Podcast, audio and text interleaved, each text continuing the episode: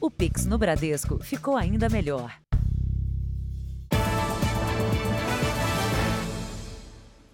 Boa noite. Boa noite. A polícia apreendeu mais de um milhão de reais em joias roubadas em São Paulo. As peças eram vendidas pela internet e chegavam a custar quase 40 mil reais. Entre as joias estão anéis, brincos e pulseiras de esmeraldas e diamantes. Foram dois dias de cerco a receptadores de joias em São Paulo. Os policiais seguiram para dois endereços, um no litoral e outro na capital paulista. Em um dos locais, três suspeitos foram detidos no momento em que entregavam joias usadas para um conhecido receptador com passagens criminais. No material apreendido no escritório dele, havia centenas de peças valiosas. Os policiais chegaram até o endereço por conta de uma investigação que começou a partir de um furto em novembro. Na câmera de segurança é possível ver quando dois criminosos invadem uma casa de luxo na capital paulista para levar tudo o que estava no cofre. Em outra operação realizada hoje cedo, os policiais apreenderam esse estoque. Pelo menos um milhão de reais em joias vendidas em uma loja virtual suspeita. São peças em ouro maciço e com pedras preciosas, como diamantes e esmeraldas. Algumas peças custavam de 20 a 40 mil reais. Essas joias são às vezes roubadas, é que a gente tem, ou furtadas, e estão reconhecidas por algumas vítimas. E por isso foi pedido busca para apreender e para que as pessoas vítimas de furto e roubo possam reconhecê-las. A loja suspeita tem mais de 1 milhão e 200 mil seguidores e uma rotatividade de vendas que impressiona. Para isso, a quadrilha investe em muita propaganda. Essa coleção é a queridinha. São diamantes, são quatro pedras em cada um e três esmeraldas colombianas em cada um. Para atrair os compradores, as joias são vendidas com valores bem abaixo do mercado. De 11.500 por 9.700. Olha só, gente, super desconto aí. Uma proporção muito grande de compradores e acaba vendendo o Brasil inteiro que aproveita-se do preço convidativo, obviamente, pelas condições que a gente agora acaba sabendo. Câmaras de segurança ajudaram a Guarda Civil de São Caetano do Sul, na Grande São Paulo, a evitar um roubo no fim de semana. Um em cada três municípios do estado já é vigiado por esse tipo de equipamento. Foi a central de monitoramento que desconfiou de dois adolescentes e deu alerta sobre uma possível tentativa de roubo em São Caetano do Sul, no ABC Paulista. Os menores estavam prestes a abordar um motorista com uma arma falsa quando foram surpreendidos por guardas civis. As câmeras de segurança têm ajudado no enfrentamento da criminalidade. Em Diadema, também no ABC Paulista, 350 equipamentos foram inaugurados na última semana. Na central de monitoramento, além da Guarda Civil Municipal, estão integrados a Defesa Civil e o Departamento de Trânsito. Futuramente, as polícias Militar e Civil. A ideia é também que a Polícia Civil se integre para que essas essas imagens, as câmeras que vão ficar gravadas, elas ajudem na, no esclarecimento forense, né? Então, os crimes que já aconteceram, eles podem buscar cor do carro, vestimenta da pessoa. Em São Paulo, pelo menos 193 cidades já contam com a tecnologia como aliada da segurança pública. Aqui na capital paulista, 3.600 câmeras como essa registram tudo o que acontece nas ruas e ajudam na investigação dos crimes e no combate à violência. Na cidade de São Paulo, desde 2017, as câmeras auxiliaram na prisão de 15.600 criminosos. Mais 37 mil veículos roubados foram recuperados. Para aumentar ainda mais esses números, a maior cidade do país vai inaugurar um mega centro de monitoramento no próximo ano. Agora a gente está contratando um sistema que vai ter 20 mil câmeras próprias e a possibilidade de chegar até 40 mil câmeras é colocar a tecnologia à disposição. A gente não pode ficar é, atrás né, de outras grandes cidades do mundo. Veja agora outros destaques do dia. Supremo derruba orçamento secreto por seis votos a cinco.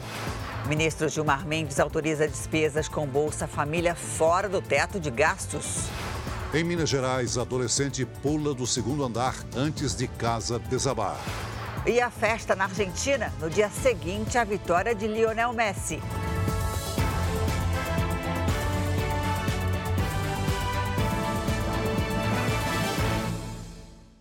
Oferecimento: cartões Bradesco, muito mais benefícios. A cada hora, cinco pessoas morrem em média no país vítimas de acidente no trânsito. O dado da Organização Mundial da Saúde reforça o perigo de beber e dirigir. Em Goiânia, um menino de 8 anos foi atropelado quando vendia doces no farol. E em Porto Alegre, um motorista embriagado destruiu uma loja.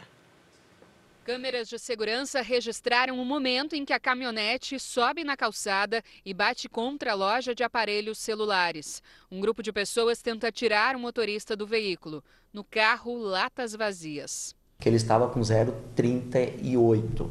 E isto, sim, passando de 0,34, é, é, é considerado embriagado ao volante. O condutor foi autuado e liberado. A família alega que ele tem problemas cardíacos e teria sofrido um mal súbito. O prejuízo na loja foi de mais de 10 mil reais. A gente precisa fazer a reforma de imediato, né? Uh, comprar a porta nova, fazer tudo de imediato, não é uma coisa que possa segurar, esperar meses. Não estava muito aberta a negociação com a gente. Além de estragos ao patrimônio, os acidentes de trânsito já causaram 45 mil mortes em todo o país entre janeiro e outubro deste ano. Na maioria dos casos, os condutores se recusam a fazer o teste do bafômetro, por medo de responder na justiça pelo crime. Em Goiânia, um menino de 8 anos morreu depois de ser atingido por um carro e prensado contra uma árvore. Ele estava junto com o pai no canteiro central de uma avenida. Segundo testemunhas, o motorista tinha sinais de embriaguez e ainda brigou com o pai do menino. Como ele estava um pouco bêbado, pelo jeito não acertou o soco no pai da criança, e chegou a cair. O motorista foi hospitalizado e o pai do menino acabou detido por causa da briga. Amanhã, muitos trabalhadores recebem a segunda parcela do 13º. Atenção com os golpistas. Dinheiro no bolso em época de Natal é a isca perfeita para as quadrilhas que aplicam golpes pela internet. Fim de ano, 13º e época de compras. Pensando nisso, criminosos tentam, a todo custo, enganar as vítimas. Essa mulher, que prefere não ser identificada, disse que, por pouco, 15 pessoas da família dela não caíram em um golpe, depois que um parente teve o perfil de um aplicativo de mensagens clonado. Minha sogra, ela ia cair. Ela leu primeiro e disse, pô, tá me pedindo um valor. E agora, o que é que eu faço? Se desesperou. E como é que eu vou arranjar esse dinheiro? Eu preciso ajudar meu irmão. De janeiro a outubro deste ano, foram registradas mais de 3 milhões de tentativas de golpes praticadas por estelionatários. Ou seja, uma tentativa a cada 8 segundos no Brasil. As mais comuns são fraudes relacionadas a bancos e cartões de crédito. Por isso, é importante estar atento às compras pela internet e sempre proteger os dados financeiros e aplicativos bancários. Há três dias, bombeiros trabalham para combater o incêndio num lixão desativado em Belém, no Pará. A fumaça tóxica que se espalha pela cidade põe em risco cerca de 500 famílias que estão em alerta. A cidade amanheceu encoberta pela fumaça. Do alto dos prédios, mal dava para ver o que estava ao redor. Um passageiro de avião que chegava a Belém conseguiu registrar a origem da fumaça. O incêndio aconteceu em um lixão desativado desde 2015.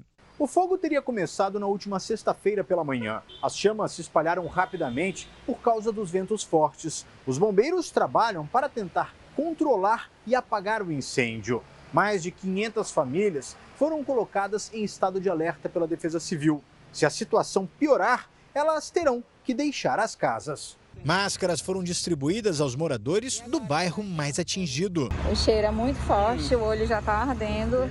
O movimento nas unidades de atendimento médico da região já é quase três vezes maior se comparado à semana passada. Tem muita gente passando mal, inclusive eu, de ontem para hoje, comecei a passar mal da garganta uma dor no peito e cansada.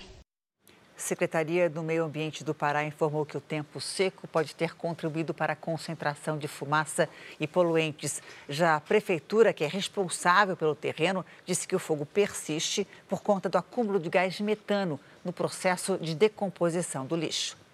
No interior de Minas Gerais, um adolescente se jogou do segundo andar minutos antes do imóvel desabar por causa da chuva. A Defesa Civil emitiu um alerta de temporais até quinta-feira em todo o estado. Assim que percebeu o risco, o adolescente pula da varanda do segundo andar. Minutos depois, parte do imóvel desaba por causa da forte chuva que caía em Fervedouro, na zona da Mata Mineira.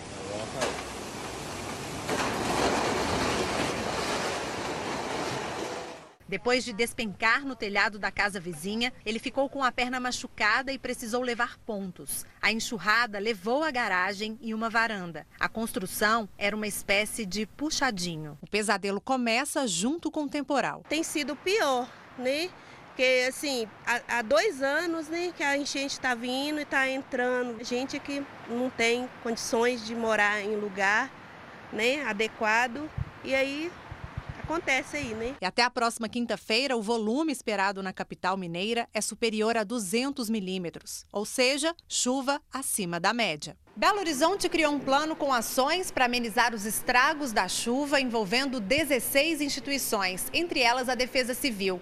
Os agentes estão em alerta 24 horas por dia, monitorando temporais, granizo, tempestade, vendaval, alagamento e riscos de deslizamento de terra. As autoridades dão orientações importantes que podem salvar vidas. Se possível, evitar áreas que inundam, não se abrigar e nem estacionar veículos debaixo de árvores, não atravessar ruas alagadas e não permitir que crianças brinquem na enxurrada. A inundação de uma via ocorre em questão de minutos respeitar os bloqueios que são feitos pelas equipes da Guarda Municipal, pelas equipes da BH Trans, pelas equipes da Defesa Civil, é muito importante. Morando em área de risco e água está sempre em alerta. Tem que ficar vigiando, nós não dormimos, tem que sair de madrugada às vezes, nós estamos cansados disso, ficar perdendo é, mantimento, os móveis, fica difícil.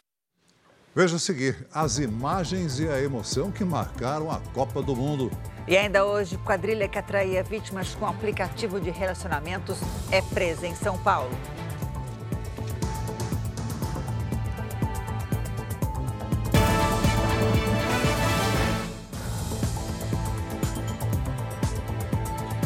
Ano novo chegando e com ele vem também a cobrança do IPVA. Esse imposto sobre os veículos ainda pega muita gente desprevenida. Assunto para a Patrícia Lages, que já está aqui com a gente. Oi, Patrícia, boa noite para você. Boa noite, Janine. Boa noite, Celso. Olha, cada estado define a porcentagem, as formas de pagamento e os descontos. Mas vamos conferir aqui as informações gerais. As alíquotas para os automóveis variam de 2% a 4% sobre o valor do veículo. Os estados com imposto mais baixo são o Acre, o Espírito Santo, Santa Catarina e Tocantins, com 2%, e os mais altos, Minas Gerais, Rio de Janeiro e São Paulo, com 4%. Cada estado define também o número de parcelas, que vão de três vezes, como acontece no Pará, por exemplo, até seis vezes, como é o caso do Rio Grande do Sul e do Distrito Federal. Pagando à vista, sai mais barato. Na Bahia, por exemplo, o pagamento antecipado pode garantir até 20% de desconto. É o maior do país. A gente sabe que tem cobrança falsa do IPVA também, né? Além de tantas outras contas. O que fazer para não cair nesse golpe? Você fica de olho, né, Janine? Sim. Olha, o golpe mais comum é o envio de cobranças por e-mail ou por aplicativo de mensagem, quase sempre oferecendo descontos maiores do que os oficiais. Agora, atenção: nenhum estado envia boletos por e-mail e nem por mensagem de celular. Os que utilizam o boleto impresso enviam pelo correio e, no caso da versão eletrônica, é o próprio contribuinte que emite a guia de pagamento. Como o boleto impresso também pode ser falso, uma das formas mais seguras de pagar o IPVA é direto nos bancos credenciados. Para isso, nem precisa ter o boleto, basta informar o número do Renavan nos caixas eletrônicos ou no Internet Banking. Janine. É, no aplicativo do banco já tem tudo isso, né? Bem mais fácil. fácil e seguro. Obrigada, viu, Patrícia? O Comitê do Congresso americano, que investiga a invasão ao Capitólio em janeiro do ano passado, recomendou por unanimidade a abertura de um processo criminal contra o ex-presidente Donald Trump. Depois de mais de um ano e meio de audiências e investigações, os deputados decidiram que Trump e funcionários próximos a ele podem responder por incitar uma insurreição, conspiração contra os Estados Unidos e obstrução contra um ato do Congresso. A investigação do Congresso não tem poder de processar o ex-presidente. Isso pode ser feito pelo Departamento de Justiça ou pelo Ministério Público. A Câmara que investigou o ex-presidente é composta por uma maioria democrata que faz oposição ao republicano Donald Trump. Cinco pessoas morreram e mais de 140 ficaram feridas durante a invasão do Capitólio. E a Copa do Mundo, hein? Chegou ao fim com o tricampeonato da Argentina e com um show, show de Messi, show do Mbappé, né, Celso? Sem dúvida. Oi, Milena, boa noite para você. Olha, eu acho que foi uma final que não se via há muito tempo, né? Vou dizer que foi um showzaço, é, Janine Eu também acho, Celso. concordo. Boa noite para vocês, boa noite a todos. Foi com certeza a melhor final dos últimos tempos. Foi uma Copa do Mundo que será lembrada para sempre. Durante um pouco mais de um mês, torcemos, vibramos, vimos a história acontecer num torneio com muitas zebras e emoções. O tempo passou e parece não ter sido muito tempo. Das torcidas, a Copa recebeu muitas vibrações. E o fechado Catar se ofereceu a quem veio de braços abertos. Com estádios luxuosos e ainda mais luxuosas construções pós-modernas. Tudo o que o dinheiro do petróleo e do gás natural pode comprar. Esta foi uma Copa diferente, sem espaço para a diversidade. Mas a bola rolou livre em 64 jogos e produziu surpresas, soluções inesperadas. A tristeza pelas derrotas foi combatida só com água, chás e refrigerantes. Viagens de volta para casa mais cedo levaram lágrimas. A taça cobiçada por 32 seleções parou nas mãos de quem mais lutou por ela com determinação e qualidade. A Argentina é, neste momento, a única tricampeã mundial. As ruas de Doha ganharam os gritos de campeão depois que o gênio da camisa 10 comandou a libertação do país. A espera opressiva de 36 anos sem título tinha chegado ao fim. E o futebol agradeceu a Messi. Thank you. Thank you all. Esperaram, mas comemoraram, né? Daqui a pouquinho, gente, eu volto com outras notícias da Copa do Mundo. Janine Celso. Até já, Milena. Tá. Veja a seguir: ministro do Supremo autoriza pagamento do Bolsa Família fora do teto de gastos. E veja também a prisão da quadrilha que usava aplicativos de relacionamento para atrair e sequestrar as vítimas.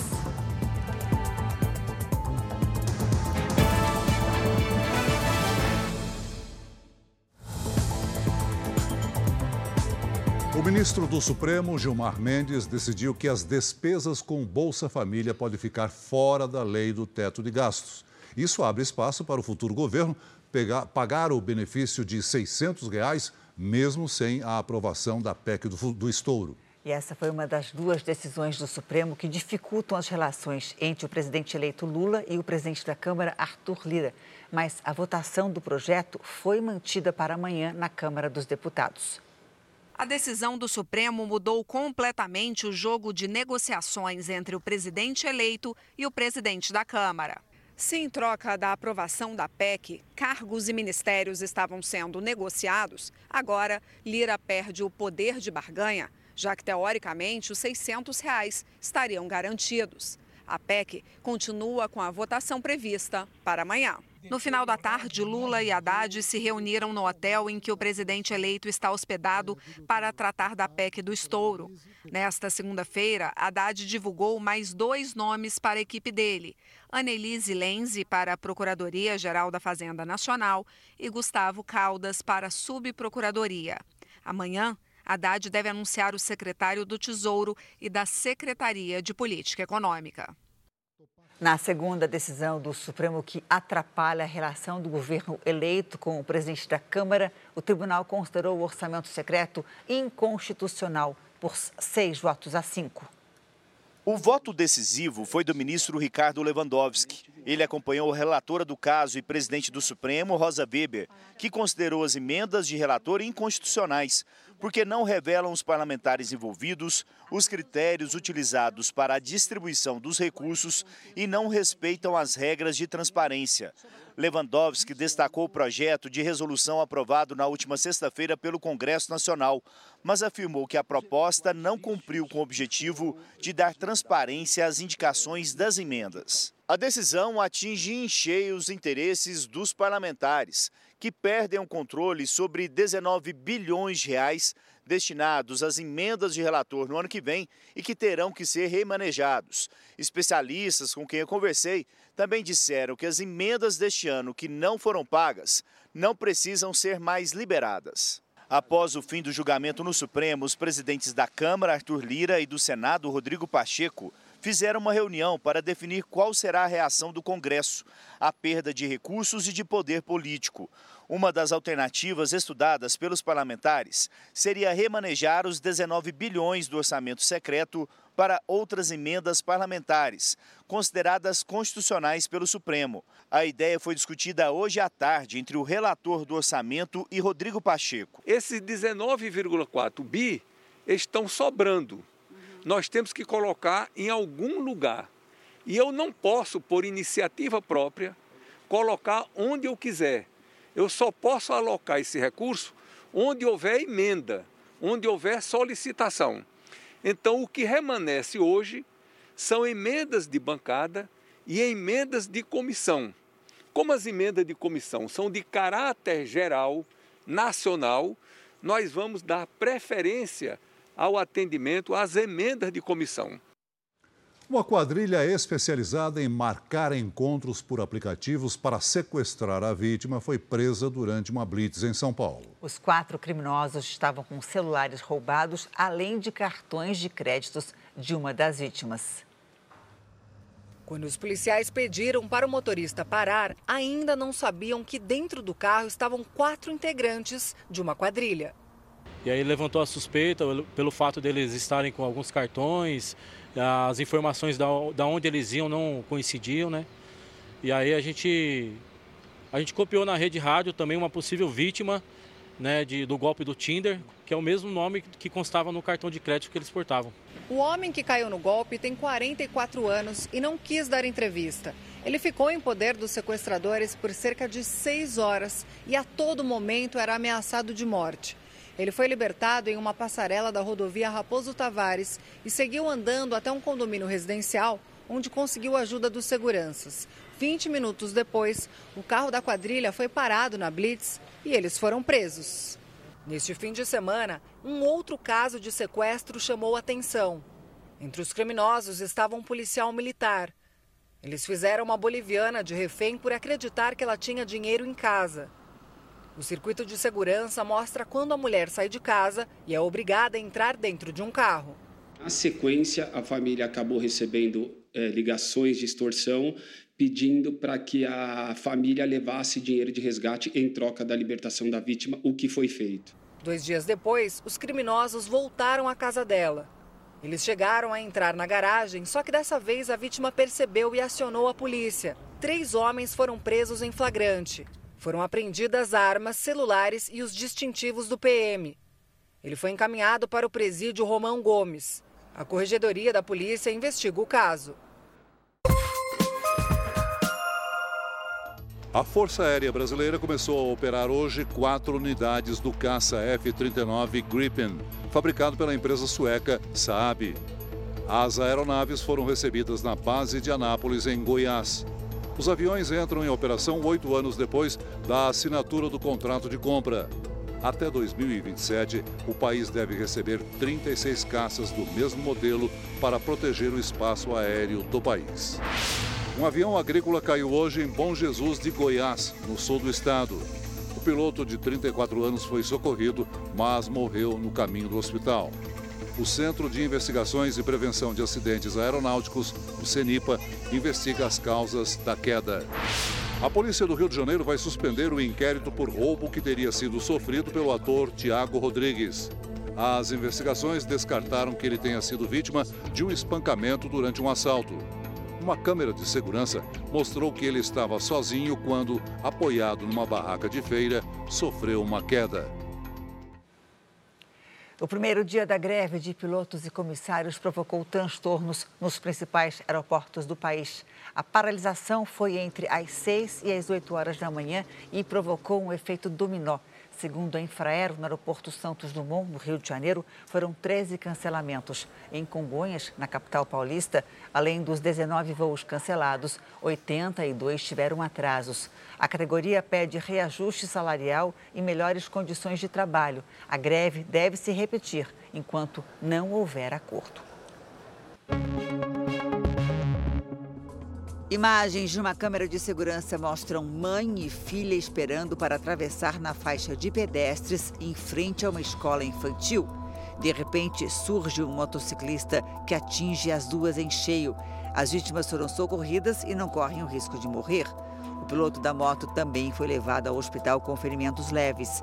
O acidente aconteceu em Belo Horizonte, Minas Gerais. O Conselho Nacional do Ministério Público absolveu a maioria dos procuradores da Lava Jato no Rio de Janeiro acusados de quebra de sigilo. Os procuradores teriam repassado informações sigilosas de uma denúncia contra o ex-senador Romero Jucá, o ex-ministro de Minas e Energia Edson Lobão e o filho dele, Márcio Lobão. Os políticos foram acusados de recebimento de propina de empreiteiras nas obras da usina de Angra 3 o Ministério Público decidiu suspender o coordenador da extinta Força Tarefa por 30 dias e censurar uma das procuradoras. Agora eu faço um convite para você ajudar a Abades. Venha com a gente fazer a diferença na vida de mais de mil crianças e adolescentes com autismo e deficiência intelectual. Veja como participar. Quem quiser ajudar pode entrar nessa corrente do bem e doar o valor que puder. É só ligar 0500 508 0707 para doar 7 reais. 0500 508 0720 para doar 20 reais. 0500 508 0740 para doar 40 reais. Ou você pode doar qualquer outro valor através do Pix doe@abades.org.br. Se preferir, aponte o seu celular para esse QR Code e você vai ser direcionado para a doação. Ajude a Abades a construir uma sociedade mais inclusiva. A seguir, ex-governador do Rio de Janeiro, Sérgio Cabral, deve deixar a prisão a qualquer momento. E veja também a festa dos argentinos enquanto esperam a seleção tricampeã.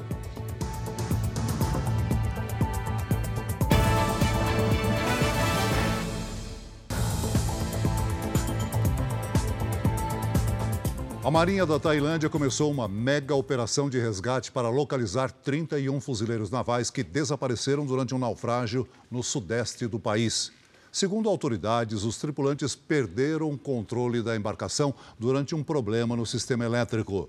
Um vídeo mostra o momento em que o navio começa a virar até ficar praticamente submerso. Mais de 70 pessoas foram resgatadas com vida. Helicópteros militares e navios de guerra ajudam nas operações. Uma investigação foi aberta para entender o que exatamente aconteceu com a embarcação. Aqui no Brasil, como você já viu nessa edição, tem um alerta de chuva para os próximos dias em Minas Gerais. Vamos agora à previsão do tempo com a Paloma Poeta. Oi, Paloma, boa noite para você. Quer dizer então que, pelo visto, a chuva vai continuar. É, Janine, não só em Minas, viu? Em Campo Grande, por exemplo, Mato Grosso do Sul, entre ontem e hoje já choveu mais da metade do esperado para o mês todo. Boa noite a você, ao Celso e a todos. E vai ser assim durante toda a semana. Os mapas mostram uma nebulosidade cobrindo muitas áreas do Brasil. Um corredor de umidade persistente que vai de norte a sudeste e duas baixas pressões são os responsáveis pela chuva nesta terça-feira. Alerta para tempestades nessas áreas em vermelho de Santa Catarina a Minas Gerais e de Goiás ao Amazonas, inclusive nas capitais. Já nas áreas claras do mapa, tempo firme. Em Curitiba, mínima de 16 e máxima de 20 graus. No Rio de Janeiro, faz de 20 a 24. Em Cuiabá, dia todo abafado, vai de 24 a 30 graus. E em Teresina, capital mais quente amanhã, o dia começa com 23 e chega a 35 graus. Aqui em São Paulo, tem previsão de temporais com chuva volumosa que pode provocar transtornos amanhã. A partir de quarta, tem previsão de chuva também, mas com acumulados bem baixos. E a semana deve ser toda de temperaturas amenas. Vamos ao Tempo Delivery, Paloma, para o Adilson de São José dos Pinhais. Para lá. Claro, vamos para lá então, Celso. Oi, Adilson. Por aí o tempo fica bem carregado amanhã, viu? Entre quarta e quinta-feira também tem previsão de chuva, mas deve ser fraca e o sol volta a aparecer. Participe também do nosso Tempo Delivery. É só fazer como o Adilson fez. Mande o nome da sua cidade nas redes sociais, junto com a hashtag você no JR. Janine, Celso, até amanhã. Vem chegando o verão com chuva, Vem. Paloma. Obrigada, Paloma. viu? Até amanhã. Para a maioria dos governadores e parlamentares eleitos, hoje foi o dia da diplomação. O ato encerra o processo eleitoral e deixa os vencedores habilitados para tomar posse. No palco da Sala São Paulo estavam todos os escolhidos pelos eleitores paulistas. Os 94 deputados estaduais, 70 deputados federais, um senador, o governador e o vice-governador. O presidente do Tribunal Regional Eleitoral, Paulo Sérgio Galícia, destacou o crescimento do percentual de mulheres e de pessoas negras entre os eleitos, embora ainda sejam minoria. Os primeiros diplomas foram entregues aos deputados mais votados para a Assembleia Estadual, Eduardo Suplicy, do PT, e para a Câmara Federal, Guilherme Boulos, do PSOL. Depois, todos os parlamentares foram diplomados, eleitos pela primeira vez ou para mais de um mandato, como o deputado federal Marcos Pereira, presidente do Republicanos. Terceiro mais votado, o deputado federal reeleito Eduardo Bolsonaro recebeu aplausos e vaias. O senador eleito Marcos Pontes, do PL, o novo vice-governador Felício Ramute, do PSD, e o futuro governador Tarcísio de Freitas, do Republicanos, foram os últimos a receber os diplomas. No final da cerimônia, Tarcísio de Freitas não deu entrevista. A diplomação oficializa o resultado das urnas e assim os vencedores estão habilitados a assumir os cargos no dia 1 de janeiro, mesmo os que tiveram as contas de campanha reprovadas pela Justiça Eleitoral, o que ocorreu até agora com 33 deputados federais e estaduais eleitos aqui em São Paulo. Nesses casos, se o Ministério Público Eleitoral propuser ações, os parlamentares poderão, no futuro, perder os mandatos. Para que você julgue bem as contas, você precisa analisar com calma os, os, os documentos. Você não pode fazer uma decisão é, assim sem essa segurança. Por isso, provavelmente essas contas vão ser julgadas logo no início de fevereiro. Na maioria dos estados, as diplomações também ocorreram hoje.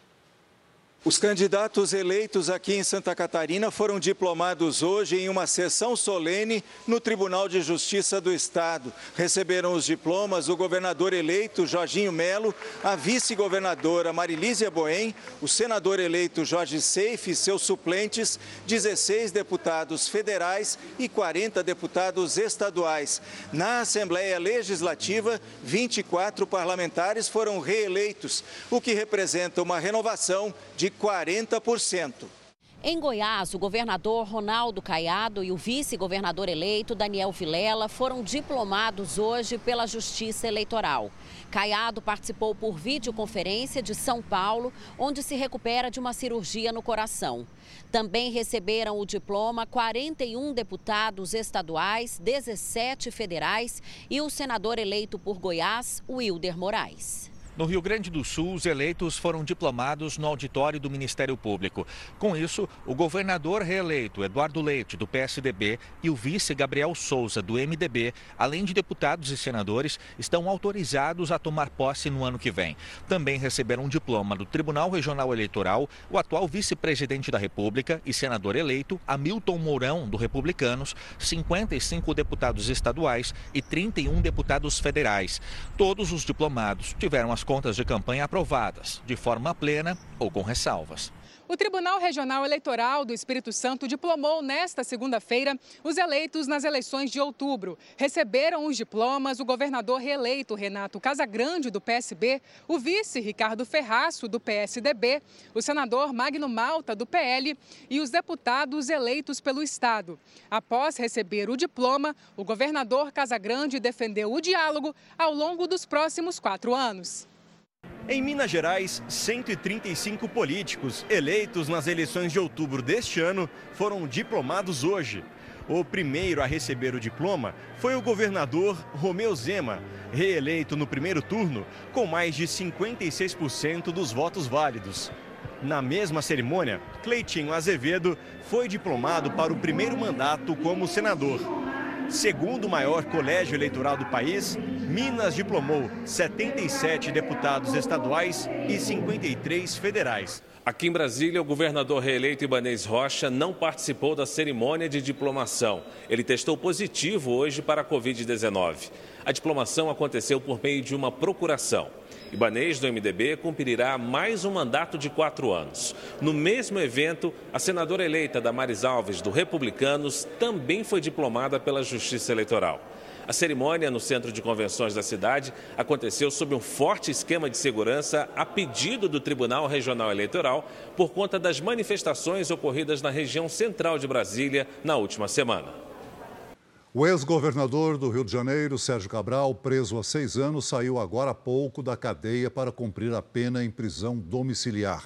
Embora tenha sido condenado a mais de 400 anos de prisão em processos da Lava Jato, o Supremo Tribunal Federal afirmou que a prisão preventiva não pode ser mantida sem uma decisão definitiva da Justiça. Não faltou ironia do carioca ao ver o ex-governador preso por corrupção ganhar a liberdade foram 2.223 dias atrás das grades. Sérgio Cabral foi o símbolo da corrupção da Operação Lava Jato no Rio. Recebeu propina de empreiteiras, fraudou e direcionou licitações nas áreas de saúde, transporte e serviços. Dezenas de empresários e operadores financeiros foram presos e delataram o ex-governador. No começo, Cabral negou tudo. Depois, sem saída, confessou, como mostra essa declaração numa audiência em 2019. Esse meu erro, erro de postura, né, de, de, de, de, de apego a, a, poder, a dinheiro, a, a tudo isso, né, é, isso é um vício. O Ministério Público Federal conseguiu recuperar 100 milhões de dólares, o equivalente hoje a mais de meio bilhão de reais do ex-governador que estavam no exterior. Joias caríssimas, usadas para lavar dinheiro, foram confiscadas. Barcos e mansões acabaram leiloados. No total, o ex-governador do Rio foi condenado em mais de 20 processos da Lava Jato. As penas somadas ultrapassam 425 anos. Cabral era o único acusado a continuar preso. Na última sexta-feira, a segunda turma do Supremo Tribunal Federal decidiu derrubar a prisão preventiva por considerar excessivo o tempo passado na cadeia. Por que dois pesos em duas, e duas medidas? Porque ele é ex-governador e as outras pessoas que também tinham algum tipo de ex-função política ou foram privilegiados e estão em liberdade. Para o ministro Gilmar Mendes, a manutenção da prisão representava a antecipação da pena. Mas a liberdade concedida agora não significa que ele foi considerado inocente das acusações. Cabral poderá voltar a ser preso se houver o chamado trânsito em julgado, ou seja, se não houver mais possibilidade de recorrer das sentenças. Além de usar tornozeleira eletrônica, Sérgio Cabral não pode ter contato com outros investigados ou réus da Operação Lava Jato, com exceção da ex-mulher Adriana Anselmo, por causa dos filhos. O ex-governador vai ficar num apartamento da família em Copacabana. No novo endereço, ele só poderá receber visitas de parentes. O imóvel fica próximo à Orla. É aqui que Sérgio Cabral vai passar as festas do fim de ano. O Jornal da Record apurou que o apartamento de 90 metros quadrados tem dois quartos, duas suítes e dois banheiros. Cenário bem diferente do que ele encontrou nas celas pelas quais passou nesses últimos seis anos. Eu não, não sou mocinho, eu, eu, eu infelizmente capitulei.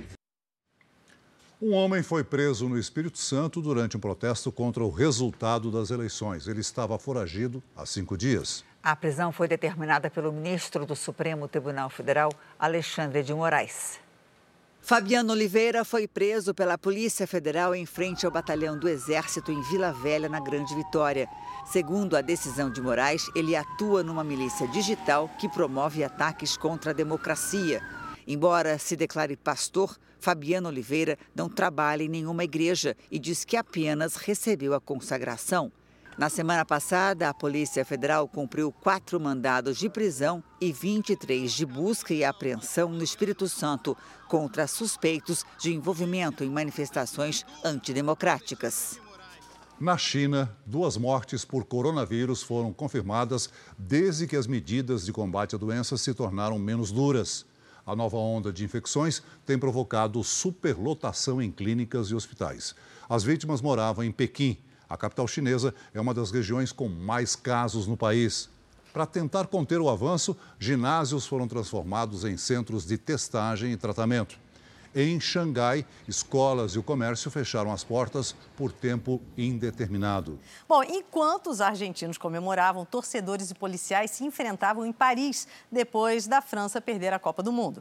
Foi na Champs-Élysées, a principal avenida da capital francesa, onde milhares de pessoas se reuniram para assistir a final. Jornais locais informaram que o tumulto começou quando policiais tentaram dispersar a multidão. Torcedores reagiram com fogos de artifício disparados contra os agentes.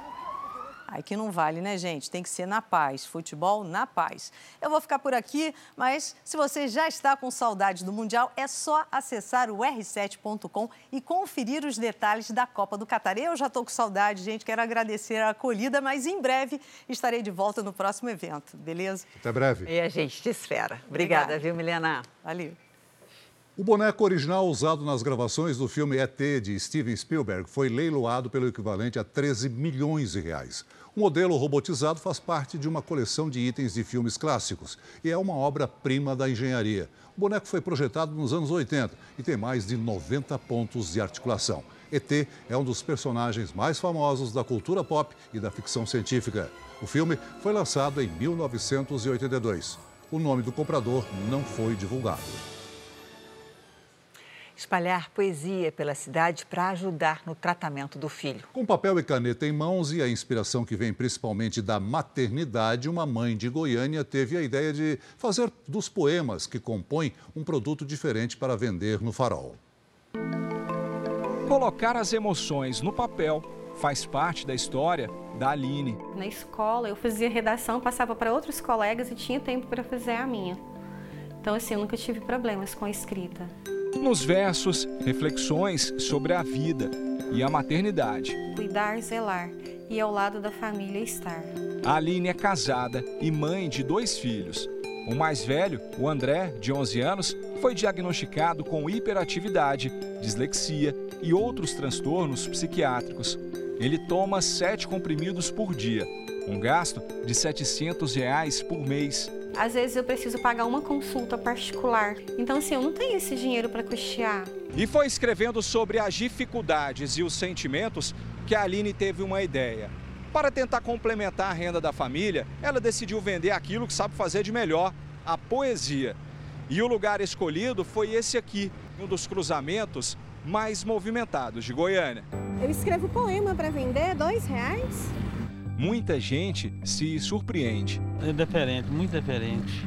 De tanto marcar presença no cruzamento, a Aline já tem até cliente fiel. As pessoas param, falam o nome dos meus poemas para mim, é, leva a esposa lá para me conhecer, já levou a mãe, já levou a sogra. De carro em carro, as palavras, versos e rimas ajudam a mãe poeta a vencer as tribulações. E a poesia se espalha pelas ruas da cidade. Meu amor por meus filhos é sincero e verdadeiro. Enquanto precisar, eu serei sim uma mãe no sinaleiro. Essa edição termina aqui e à meia-noite e meia tem mais Jornal da Record. Que agora com o capítulo especial de Jesus, logo depois de Amor Sem Igual, tem o especial Top 3 A Fazenda. Boa noite para você. Boa noite.